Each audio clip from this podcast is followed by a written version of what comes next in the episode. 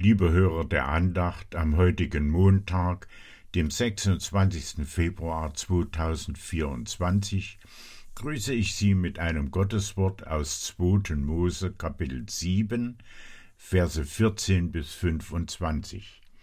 Als Text zur Andacht lesen wir den Vers 23. Der Pharao wandte sich und ging heim und nahm's nicht zu Herzen.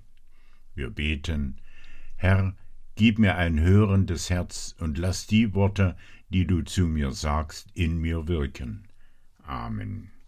Manchmal ist es schon zum Verzweifeln. Es gibt keine Methode, die wirklich greift, um Menschen von Gott zu überzeugen.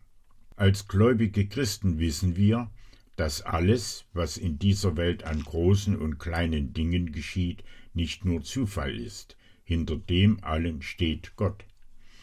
Er vollbringt Wunder, auch wenn wir heute vieles nachahmen können. Für die, die nicht glauben wollen, helfen jedoch nicht einmal Wunder. Sie versuchen alles auf natürliche, der Vernunft gemäße Weise zu erklären.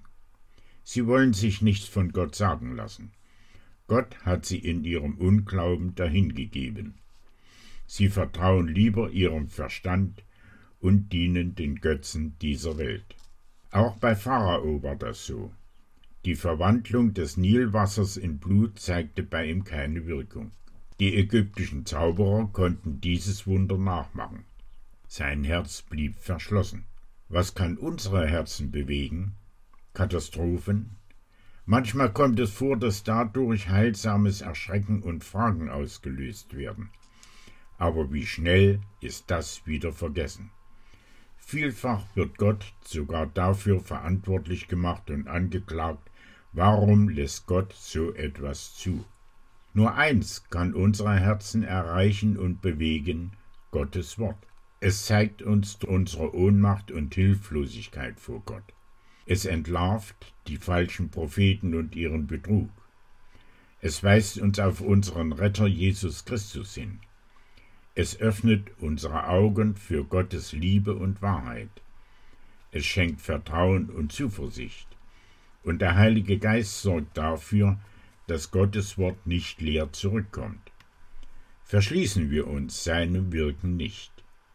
Wir beten, Dein Wort ist unseres Herzens Trutz und deiner Kirche wahrer Schutz. Dabei erhalt uns, lieber Herr, dass wir nichts anderes suchen mehr. Amen. Unser Herr erhalte sie in seiner Gnade zum ewigen Leben. Amen.